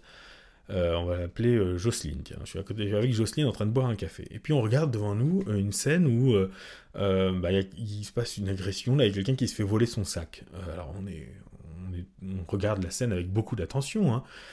Puis, euh, derrière, la police dit est-ce qu'il y a des témoins euh, Donc, on fait oui, nous. Alors, on se fait interroger chacun de notre côté. Puis moi, je dis bah voilà, euh, oui, le monsieur, il portait un pull rouge, puis il a agressé une dame qui portait un, gilet vert. puis à côté, il y avait un monsieur avec un petit chien blanc. à ce moment-là, je sais pas quelle heure il devait être exactement, mais j'ai entendu les cloches de l'église qui ont sonné, donc il devait être 11 heures. Euh, et puis il y avait comme une odeur euh, de, de, brûlé dans la rue, etc. Et puis peut-être que Jocelyne, de son côté, elle a interrogé, elle dit, ben voilà, il y avait un, grand monsieur, moustachu, qui a agressé une, petite dame euh, assez jeune. et puis il y avait à côté de ça, donc elle va dire, il y, avait, comme une odeur de, de poulet rôti. Et puis à ce moment-là, j'ai entendu la sirène des pompiers qui passait au loin. Donc on a raconté la même scène, on a vu des... donc il y aura probablement plus de choses en commun quand même dans nos récits, mais il y a des tas de choses qui diffèrent. Nos, yeux n'ont pas vu la même chose, pas... nos oreilles n'ont pas entendu la même chose. Donc si on me demande à moi, bah, qu'est-ce que vous en pensez à votre avis, qu'est-ce qui s'est passé exactement, je vais donner un, résultat, cette, euh, je vais donner une synthèse, je vais prendre les informations dont j'ai eu conscience, donc ce que je crois avoir vu, ce que je peux raconter de ce que j'ai vu, ce que je peux raconter de ce que j'ai entendu, de ce que je peux raconter de ce que j'ai senti. Et puis je vais fournir une synthèse et puis dire à mon avis, voilà, ça s'est passé comme ci, comme ci, comme ça, puis il y avait à mon avis un complice là, etc. Et puis Jocelyne de son côté, elle va prendre ses infos à elle et fournir une synthèse et puis peut-être arriver à une conclusion différente. Mais il n'empêche que, finalement, si on était au même endroit et qu'on a, vu et qu'on a regardé la même scène, le, le, personnage avec le petit chien que j'ai vu, moi, Jocelyne, elle l'a pas fait attention, mais ses yeux l'ont vu, dans son champ de vision, il a bien été là. Euh, le son des cloches, elle l'a pas décrit, mais ses oreilles l'ont forcément entendu, euh, puisqu'il était là, parce qu'on était ensemble. Euh, la sirène des pompiers, moi je n'ai pas le souvenir d'une sirène des pompiers, mais mes oreilles l'ont entendu, ce son est bien rentré dans mes oreilles, bien rentré dans mon cerveau. Ça veut dire que pour chacun d'entre nous, il y a quelques informations qu'on est capable de raconter, qui font partie de notre vécu conscient. Et si on les synthétise, si on les prend entre eux, ben, on a un avis qui est notre avis conscient. c'est mon avis, c'est mon avis sur la question, si je prends ces mhm. infos-là. Mais ça veut dire que mon cerveau a perçu des tas d'autres infos, dont celles que, que Jocelyne a décrites. Euh, des tas d'autres infos qui visiblement ne euh, font pas partie de mon expérience consciente, mais qui ont été perçues quand même. Donc elles sont là, elles sont euh, en vrac, elles sont dans un réservoir à l'intérieur, mais elles ne sont pas utilisées pour fabriquer mon vécu. Elles sont inconscientes. Conscient, ça veut dire conscient, ça veut dire co-science, ça veut dire pris ensemble, connu ensemble. C'est-à-dire qu'il y, a certains éléments que j'ai pris ensemble pour fabriquer mon vécu, et puis il y en a d'autres, ben, des pièces du puzzle qui sont encore éparses et puis qui n'ont pas, servi à la construction de cette expérience. Maintenant, si on me met dans un état d'hypnose, qu'est-ce qui se passe? Si on me met dans un état d'hypnose, je vais pouvoir justement accéder à ces pièces-là. Et je vais pouvoir fabriquer une expérience plus vaste. Et si dans cet état d'hypnose, on me dit maintenant, décrivez-moi la scène, il y a des chances que je dise euh, j'ai entendu les cloches et j'ai entendu une sirène de pompiers. Euh, j'ai senti une odeur de brûlé, puis il y avait aussi une odeur de, poulet grillé. Euh, j'ai vu tel personnage et tel autre personnage. Je risque d'accéder à des informations qui n'étaient pas disponibles jusque-là, en hypnose assez profonde quand même, euh, mais qui, qui, qui, ont bien été perçues par moi à un niveau inconscient. Euh, mais du coup, elles vont devenir conscientes, c'est-à-dire qu'elles vont commencer à se rassembler ensemble pour fabriquer une nouvelle synthèse. Et si on me demande mon avis sur la scène euh, à ce moment-là, euh, dans l'état d'hypnose, il est possible que j'ai un avis différent. Parce que j'aurai d'autres informations, donc j'aurai un autre point de vue. Eh bien, c'est exactement ça que ça sert l'hypnose. Hein. C'est-à-dire que si vous demandez à une personne, à votre avis, pourquoi vous n'arriviez pas à arrêter de fumer depuis 10 ans, elle vous dire, je manque de volonté. Vous la plongez en hypnose et vous lui dites, maintenant que vous êtes en hypnose, dites-moi pourquoi vous n'arrivez pas. Et là, elle peut vous sortir autre chose. Elle peut vous dire, dire euh, je manque de confiance en moi. Euh, mais elle a une vision à ce moment-là qui est beaucoup plus lucide et beaucoup plus claire, parce qu'il y a des voiles, il y a des biais qui, sont levés, et elle accède à, quelque chose de plus, de, plus, de plus vaste en réalité. Euh, ça, c'est pas, pas de moi, c'est pas mes théories à moi, hein. je pourrais vous mettre des références si vous voulez un peu creuser ce sujet-là. Mais ça veut dire aussi que, donc, si on me plonge dans l'hypnose, ça veut dire que je peux commencer à m'agréger on va dire, euh, agréger à ma personnalité des éléments qui d'habitude ne sont pas. je deviens un personnage fabriqué de plus de pièces de puzzle. Euh, mais aussi, si on, par exemple, pour reprendre l'idée de l'hypnose dissociée de moteur, on peut aussi me laisser être moi-même. Donc je suis moi-même, moi j'ai vu ce que j'ai vu, j'ai pas entendu de, sirène de pompier, mais, mais, par exemple, vous allez interroger ma main avec un oui et un non. ma main, elle va aller à gauche pour dire oui, puis à droite pour dire non, puis elle y va toute seule, puis ça m'étonne, je me dis tiens, c'est marrant, elle y va. Et là, vous dites, vous dites j'aimerais m'adresser à une autre personne en toi. D'accord Et puis là, soudain, ce réservoir d'informations qui était non utilisé va se former un deuxième petit personnage en moi, juste le temps de l'expérience. Et va dire, ok, j'aimerais demander à ce personnage, est-ce qu'il y a eu une sirène de pompier? Oui. Alors, il peut se planter, hein, mais en gros, il va avoir, il a accès à d'autres infos. Et par exemple, en écriture automatique, vous pourriez demander qu'est-ce que ce personnage pense de la scène? Et du coup, il aura un autre avis. Euh, j'avais mis en référence d'ailleurs de l'article, quand, j'avais parlé d'écriture automatique, j'avais mis en référence des, des, passages, euh, non je les avais pas mis d'ailleurs, je crois que j'avais oublié de les mettre, bon, je les mettrai peut-être dans la description alors, où Erickson et même Janet aussi, euh, bien avant lui, euh, prouver l'existence justement d'un double niveau de conscience grâce à l'écriture automatique. Donc c'est hyper intéressant. Euh, là, voilà, ça, va dans le sens de ce que je raconte là. Donc, euh, en, gros, tout ça pour dire que inconscient, ça signifie un peu toutes ces expériences et ces vécus qui, ne, qui d'habitude ne, ne, constituent pas une, expérience consciente et ne peuvent pas et ne participent pas à mon récit. C'est-à-dire, je ne peux pas dans, dans, ce que je vais raconter du vécu, eh ben, ça n'y sera pas. Euh, mais si on, dit, si on invoque l'inconscient comme un personnage, euh, alors à ce moment-là, ça veut dire que toutes ces briques qui n'étaient pas assemblées, bien, elles vont, l'espace d'un instant, temporairement, s'assembler pour fabriquer un interlocuteur qui va répondre selon un nouvel avis, selon un nouveau point de vue. Et ça veut dire aussi que quand on rentre dans l'hypnose plus profonde, où justement on va, euh, on va laisser de côté les limites de notre personnalité, on va pouvoir accéder à ces différentes briques. Alors, sans aller jusqu'à euh, une mémoire absolue et sans aller jusqu'à euh, être capable de d'être la totalité de mes vécus euh, inconscients, mais en tout cas on peut quand même élargir l'expérience, changer de point de vue, on peut faire pas mal de choses. Donc je ne sais pas si ça répond, si ça explique clairement, un peu plus clairement l'idée du conscient et de l'inconscient, mais mhm. voilà, on peut en parler en termes de, même voilà, tout simplement de perception. Quoi. Il y a des tas de choses que mes yeux voient et que je ne, que je ne sais même pas que j'ai vu, que, que, que, tout mon corps perçoit et que je ne sais même pas que j'ai perçu. Idem pour la mémoire, hein. il y a des tas de souvenirs auxquels j'ai accès, mais il y en a bien, bien plus des souvenirs qui sont contenus à l'intérieur de moi, qui ne sont pas oubliés réellement. Il y en a plein qui sont oubliés réellement, hein. ma mémoire n'est pas absolue, mais il y en a plein qui sont contenus à un niveau de ma mémoire qui n'est pas accessible à un niveau conscient. On le sait très bien, hein. quand on voit qu'un souvenir, par exemple, qui n'est pas accessible à un niveau conscient, entraîne un symptôme. Ça veut dire qu'il n'est pas absent. Euh, il est bien là, mais la personne ne sait pas ce que c'est. Euh, mm. Donc, euh, n'importe quel souvenir refoulé, je veux dire. Ou quand un truc nous revient en mémoire, ça veut dire qu'il n'était pas perdu, mais tout ce temps, je n'arrivais pas à m'en souvenir. ça prouve qu'il n'était pas accessible à la mémoire. Donc, donc c'est pour ça que c'est ce qui faisait dire à des gens comme Erickson, par exemple, vous savez beaucoup, beaucoup plus de choses que vous ne savez, que vous savez que vous savez. que vous savez que vous savez. C'est-à-dire qu'il y a beaucoup plus de connaissances, d'informations et de compétences en vous que vous ne pouvez l'imaginer. Et c'est aussi pour ça que c'est tout l'intérêt de l'hypnose, en fait. C'est de s'embarrasser que moyennement de la synthèse, hein, c'est-à-dire de l'avis du conscient, qui est de toute façon ce que la personne peut comprendre de la situation et ce qu'elle est capable de faire à un niveau conscient n'a pas suffi. Sinon, euh, elle n'aurait pas de problème. Euh, elle n'aurait plus depuis longtemps. Donc l'idée, c'est de la faire devenir un peu plus qu'est-ce qu'elle est au quotidien euh, et, justement d'accéder à son inconscient. Donc dans un sens, oui, c'est un, réservoir de un réservoir de de, de, comment dire de ressources. Et quand on dit euh, sage, ah oui, ça c'est important quand même. faut faire attention parce que du coup, euh, on peut designer un peu ce qu'on veut par ça. Euh, si je dis votre inconscient est un enfant de 6 ans, ça devient une suggestion et ça risque de devenir vrai. Et je risque d'avoir un interlocuteur en face de moi, bah, du coup, qui va essayer de répondre à ma suggestion, c'est-à-dire qu'il va se comporter comme un enfant de 6 ans, il va répondre comme un enfant de 6 ans et ne rien savoir de plus que ce qu'un enfant de 6 ans peut savoir. Si je dis votre inconscient est un vieux sage, bon bah ça c'est plus intéressant comme suggestion probablement.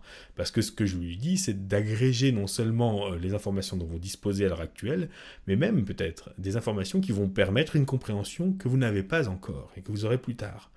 Bon, c'est des informations que vous avez déjà, hein, mais inconsciemment. De toute façon, elles vont pas vous tomber du ciel, donc il euh, faut bien qu'elles soient venues quelque part.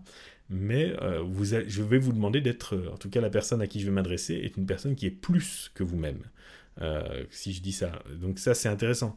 Pas forcément, en fait, c'est pas forcément une vérité. C'est quelque chose qui devient vrai parce que je le dis. Donc si je dis votre inconscient est votre allié, c'est parce que je souhaite que ça devienne vrai. Donc j'ai parfois des collègues qui me disent mais c'est des conneries de dire que l'inconscient c'est le meilleur ami et que c'est l'allié et qu'il mmh. l'aide de l'intérieur. Ok, peut-être que c'est pas le cas a priori. Mais l'idée c'est que peut-être peut-être que notre travail consiste à faire en sorte que ça devienne le cas. Euh, que en effet ça soit plus juste une, machine automatique, un conditionnement un peu aléatoire qui n'a pas de sens, mais que ça devienne un allié, que ça devienne un thérapeute intérieur. Donc pourquoi pas utiliser ces suggestions, utiliser ces termes non pas comme une explication, mais comme une suggestion, c'est-à-dire vraiment comme un vœu pieux pour que ça devienne vrai. Ok. Et ça rejoint un peu la stratégie d'accompagnement dont tu parlais juste avant. Oui, et puis, euh, je veux dire, euh, du coup, une chose toute bête et toute concrète, hein, quand quand vous donnez, euh, quand vous parlez d'inconscient, rajoutez c'est-à-dire derrière. Je vais m'adresser à votre inconscient, c'est-à-dire. Et derrière, vous donnez une explication très claire. Par exemple, si vous voulez vous adresser, par exemple, la personne dit bah, Je fume et c'est plus fort que moi, à mon avis, ça vient de mon inconscient. Bon, bah, j'aimerais m'adresser à votre inconscient, c'est-à-dire à cette partie qui vous fait fumer. Et en réalité, euh, voilà, au moins vous donnez la définition de ce que vous entendez par là et ce que vous attendez, euh, à qui vous voulez vous adresser. Si la personne dit je comprends pas, euh, je trouve pas la solution à mon problème, eh bien j'aimerais m'adresser à votre inconscient, c'est-à-dire la partie qui elle est en mesure de comprendre la solution à votre problème. donc préciser à qui vous vous adressez, euh, c'est pas une évidence. Et puis surtout que vous risquez d'avoir, euh, si la personne est un peu férue de psychanalyse ou d'autres choses, elle va ramener sa propre définition. Elle n'est pas forcément la définition qui vous arrange. Donc en gros, l'inconscient ça peut être tout n'importe quoi, euh, donc faites en sorte que ça soit quelque chose qui vous arrange. en gros. ok, super. Euh, bah écoute, euh, avant de passer à la question bonus, euh, je voulais commencer à installer un compteur de moustachus et j'aimerais demander aux... aux auditeurs s'ils te trouveraient pas peut-être mieux avec une moustache et donc du coup qui te conseillent là-dessus. Voilà. C'est pas faux, c'est mon inconscient qui met des moustachus partout. question ouverte, voilà. je te pose la dernière et puis on, et puis on termine là-dessus. Ok. Allez euh, bah, écoute, c'est euh, c'est une question qui revient pas mal, que ce soit en privé ou alors sous les, sous les podcasts. On me demande pas mal si on va refaire un live un jour. Ah oui, euh, bah euh, ouais, carrément, pourquoi pas. c'est vrai qu'on avait arrêté de faire des lives parce que on faisait des lives pendant le, confinement, mais c'est vrai que s'engager à être présent tous les mercredis soirs, c'était pas évident après, une fois que le, confinement terminé. mais cela dit, on peut le faire, peut-être même pourquoi, enfin n'importe quel jour d'ailleurs. Euh, ce qui pourrait être intéressant du coup, c'est que ça soit euh, une forme de, de hors-série, quoi, qui est peut-être éventuellement un thème ou quelque chose comme ça. Euh, peut-être des questions, ouais, faut voir. si vous avez, ben, ce qu'on va, si, vous, si ça vous tente, si ça vous dit, ben, mettez-le dans le commentaire et mettez, mettez éventuellement des thèmes comme ça. On va, on va regarder un peu ce qui ressort le plus. un thème peut-être un peu plus léger ou je sais pas, enfin ce que vous voulez. Ça peut être une soirée spéciale. Euh, mettez-le dans le commentaire. et on va faire, euh, on va faire marcher la, la démocratie. Euh, ouais, c'est ça. Bah, c'est une bonne idée. Comme ça, en plus, les gens peuvent réagir en direct. Ça peut, ça peut être un peu sympa et puis ça peut mm. ramener des bons mm, souvenirs. Mm, Énormément de, de, gens qui nous, qui nous remercient pour, pour tout, tout, ce que, tout ce que tu délivres et, nos échanges. Donc, donc voilà, je souhaitais te le partager aussi. Il y a beaucoup de merci, merci, merci. Bah, merci, à vous. Hein. vous êtes très fidèles et ça fait plaisir. Et merci aussi pour vos questions. Ouais. On s'éclate pas mal. Ouais, ouais, ouais. Merci à toi, Nico, encore, hein, pour, cette, pour cette belle session. Et puis je te dis à, la prochaine alors. Avec plaisir. Et puis je vous retrouve tous, euh, donc euh, on vous retrouve tous euh, pour le, le 13e podcast avec vos questions que vous allez vous empresser de poser euh, dans, la section des commentaires. Donc des questions qui soit réagissent par rapport à ce podcast-là, soit sur tout autre thème. Hein, vraiment, n'hésitez pas à, amener des nouveaux thèmes. Euh, et puis, on se fera un plaisir d'y répondre la prochaine fois. Et pensez à vous abonner à la chaîne, euh, cliquez sur la petite cloche pour être tenu au courant des nouveautés. Et aussi, abonnez-vous à la chaîne de Nico, allez regarder ses vidéos. vous trouverez le lien dans la description, comme d'habitude. Et puis, à très bientôt. Au revoir.